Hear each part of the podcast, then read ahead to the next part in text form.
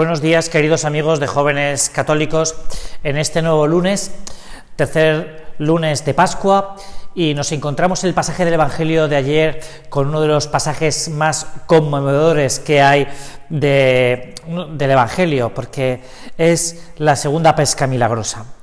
Una escena muy conmovedora, pero que nos introduce un dato que es muy interesante desde el primer momento, y es que después de que los apóstoles y los discípulos con las santas mujeres han estado en el cenáculo y se regresan a sus, a sus eh, habituales ocupaciones, eh, hay un grupo, un grupo de siete, según el Evangelio que leíamos ayer, que escuchábamos ayer, que se vuelve con San Pedro al lado de Tiberiades. Es interesante esto, ¿no? Porque si te das cuenta de los once, siete se van con San Pedro, puede ser que fuera el grupo que fuera más cercano a Galilea, a, ese entorno de la pesca, ¿no? Porque les vamos a ver ahora en las faenas del mar. Y los otros cuatro, los otros cuatro, pues no sabemos si estaban con ellos o, o se fueron a sus destinos a sus diferentes destinos, a sus diferentes poblaciones. ¿no?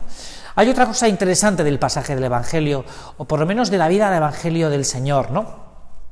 Date cuenta que en esos tres años que el Señor ha estado andando por Galilea, eh, por Judea, por, por Samaria, sus encuentros con los personajes del Evangelio pues son contados. Está Zaqueo, está la Samaritana, está María Magdalena, está Bartimeo unos personajes de los, que, los cuales conocemos sus nombres y conocemos sus apellidos, prácticamente pues eh, vemos su rostro. Pero si tú te das cuenta, eh, en la vida del Señor, eh, en esos tres años de vida, de vida pública, en esos 365 días por tres, que ya va siendo un buen número, pues el Señor se encontraría con muchas personas con muchas mujeres, con muchos hombres que escucharían su palabra, que, verían su ejemplo, que verían sus obras, que verían sus milagros, que verían eh, su buen comportamiento, que iría a cenar a sus casas, que, participaría de sus dolores, que se alegraría de sus alegrías. Y sin embargo, en el Evangelio, pues esos nombres no aparecen.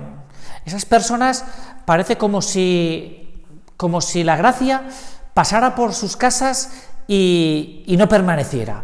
Y esto es un punto nuclear, ¿no? que nosotros en, estos momentos en los que hay un gran desafío para la vida de los cristianos nos tenemos que plantear. Y es si realmente Dios, como veíamos en, el pasaje del Evangelio del pasado domingo con los discípulos de Maús, a veces puede que pase de, puede que pase de largo, ¿no? Puede que pase de largo, ¿no? Y eh, es un punto nuclear porque a veces no nos damos cuenta de, lo principal. Quiere decir, el primer mandamiento de la ley de Dios y que se va a ver reflejado en la parte, final del Evangelio de ayer, nos, habla de, un punto que es amarás a Dios sobre todas las cosas. ¿no? A mí parece que la gente joven, te puede pasar a ti y me puede pasar a mí, ¿no? Eh, bueno, a mí ya voy siendo menos joven y por tanto me pasa menos, ¿no? O puede que me pase menos, ¿no? Pero por lo menos este punto, ¿no?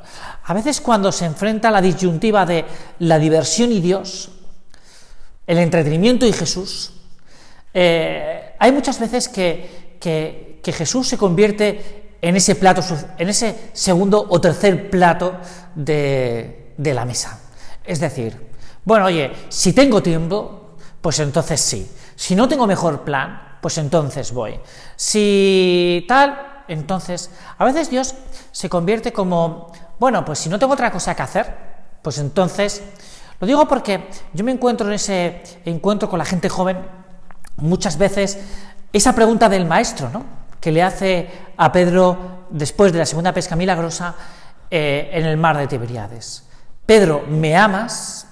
Pedro, ¿me amas? Esta es la pregunta clave. Pedro, ¿me amas? Yo creo que hay mucha gente, gente joven, gente buena, gente que, tiene una cierta formación, que, que, tiene, que se declara católico y en cierta medida practicante, ¿no? Eh, como dicen ahora, practicante, ¿no? Eh, que es un término un poquito ahí que teníamos que darle un poco de vueltas, ¿no? Los cristianos a esto de practicante, ¿no? Eh, que ante esta, que nos hacen esta pregunta, esta pregunta que le hace Jesús a Pedro en el lago. ¿Me amas? ¿Me amas? Porque es la pregunta fundamental. ¿Me amas como una madre quiere a un hijo? ¿Como un novio quiere a su novia? ¿Como la novia quiere a su novio? ¿Me amas? ¿O cómo realmente me amas? ¿Cómo me dices que me quieres? ¿no? Claro, porque ninguno de nosotros se nos plantea, ¿no? Yo recuerdo hace unos años eh, un suceso que puede ser clarificador, perdona este paréntesis, ¿no? En el que un chico salía con una chica y, este chico y esta chica, pues en periodo de exámenes, pues decidieron pues interrumpir de verse para poder concentrarse en los exámenes o por lo menos decidieron no verse tanto, ¿no? Entonces al terminar, al terminar los exámenes, la, la chica le llamó al chico, ¿no? Y, y entonces le llamó porque, porque oye, no le llamaba, ¿no? Y, el chaval le puso una excusa mala porque estaba quedando con sus amigos jugando a las cartas para no poder verla, ¿no? Y ella se enteró y entonces, porque se dio cuenta, porque le conocía y, y entonces, es que no me quieres, es que no me quieres, ¿no? Claro, eh, esto a veces nos pasa un poco con Jesús, que es la gran pregunta que nos hace Jesús, claro, es la pregunta que le hace Jesús a Pedro, ¿me amas? Porque claro, ha habido un momento en la vida de Pedro que ha puesto su yo personal, sus respetos humanos, su antes que dar la cara por Jesús, ¿no? Oye, a lo mejor ahora no nos pasa esto, no nos pasa que tengamos que dar la cara, pero sí a veces, pues Jesús, pues es eso, un segundo, un tercer plato dentro de nuestra propia historia personal, ¿no? Pues nos, nos, sugiere un amigo, una amiga, ¿no? Oye, pues me puedes acompañar a misa. Bueno, pues este domingo, si no tengo otra cosa que hacer, pues voy, ¿no? Esto, pues, nos pasa con frecuencia a gente joven, ¿no? Y te puede pasar a ti, me puede pasar a mí, ¿no? Pues mira, eh, decir, por ejemplo, ¿no? Eh, la prioridad del domingo para mucha gente no es la misa del domingo, sino es si no tengo otro plan, o, es decir, no diseño el domingo, no me organizo el domingo para que el centro del domingo sea la Santa Misa, ¿no? Sea el encuentro con Cristo vivo, con Cristo resucitado. Bueno, pues esto pasa también mucho en la vida de muchas personas, ¿no? En el sentido de decir, bueno, eh, sí, eh, me encuentro, ¿no? Y creo que esto no, te ha podido pasar a ti y me ha podido pasar a mí, ¿no? Que, se acerca una chica en la facultad, en la universidad, y nos dice, oye, mira, joder, pues tenemos un rato de, adoración ante el Santísimo y tal, y. vale, bueno, bueno, si, si, si puedo voy, ¿no? Si puedo voy, ¿no? Vamos a ver, la que nos está invitando a esa adoración no es esa chica o ese chico. El que nos está diciendo que quiere vernos no es esa chica o ese chico. Es Cristo vivo, Cristo resucitado, Cristo que está allí, ¿no? Y si antepongo siempre, pues mis planes personales, mi diversión, mi entretenimiento, mi, lo que me produce satisfacción a mí, en vez de lo que le hace satisfacción a Él, a Jesús, oye, pues Jesús se convierte en un segundo plato y es cuando entonces eh, Jesús no nos satisface. Hay mucha gente que dice, bueno, ¿y por qué? ¿Por qué Jesús es aburrido, no? ¿Desde cuándo el amor es aburrido? ¿Desde cuándo el amor es aburrido? Lo que pasa es que no me he enamorado de él. No me he enamorado de él. Hace unos días eh, veía eh, el vídeo que que ha subido pues la diócesis de Madrid eh, entrevistando a Luis García Nieto que se ordenó el pasado sábado en la catedral de la Almudena. Y, había un momento que en el vídeo Luis cuenta como en una excursión que hizo al Escorial un amigo le dijo yo si quieres te puedo enseñar a rezar. Yo si quieres te puedo enseñar a rezar mira hay gente que nos tiene que enseñar a enamorarnos de Dios a, a vivir ese encuentro personal con Jesucristo que tiene Pedro en el lago después de la segunda pesca milagrosa, después de que Juan, que es muy interesante, le diga, es el maestro, es el maestro. Y Pedro, que no lo había reconocido hasta ese momento, se, se viste, salta de la barca y se va al encuentro de Jesús. Hay veces que alguien nos tiene que enseñar a amar a Dios.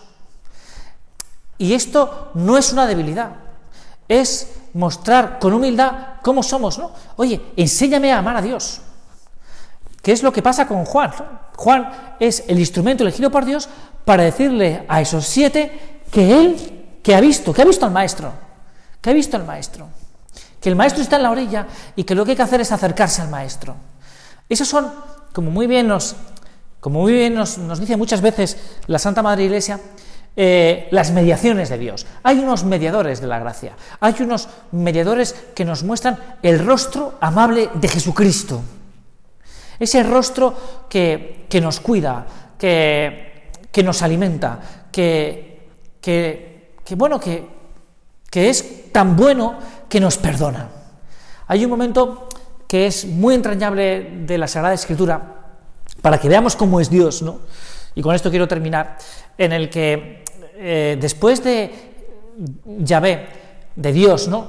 Haber lanzado la maldición a Adán y Eva porque han comido del árbol que no debían de comer, Jesús, bueno, Dios, se fija, porque ellos mismos lo dicen, ¿no? Están escondidos, porque que están desnudos, y dice la Sagrada Escritura que Dios es quien los viste, es decir, quien teje con sus manos los vestidos y se los pone a Adán y Eva. Oye, Dios no es, no es malo, Dios nos quiere querer, Dios nos quiere querer. Por eso le hace esa pregunta a Pedro. ¿Me dejas que te quiera? ¿Me amas? Esa pregunta es una pregunta trampa. Es decir, es, eh, ¿me dejas que te ame? ¿Me dejas que te ame? He venido aquí, te he preparado la cena, te, te he asado los pescados, te, he dicho dónde estaban los peces, te, te, te los aso, te los...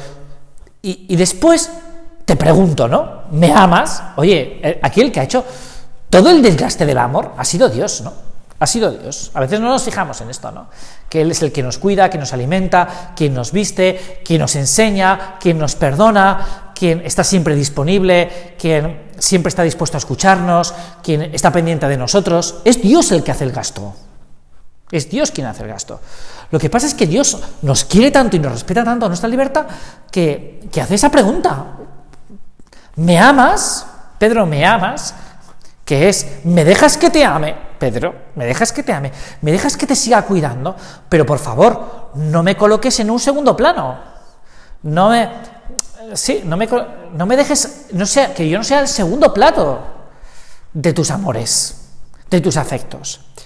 Bueno, y me he alargado un poco más, perdonadme, pero bueno, pero veía que esto podría ayudar. Estamos en el mes de María, todo lo que hagamos por ella al final va a ser por nosotros, porque es madre y las madres solo tienen una preocupación que son sus hijos. Y yo quiero pedirle a la Virgen Santísima ahora al terminar que cuide mucho de cada uno de vosotros y de mí para que realmente descubramos que Dios nos ama, nos ama con locura a cada uno de nosotros. Muchas gracias y hasta el próximo lunes.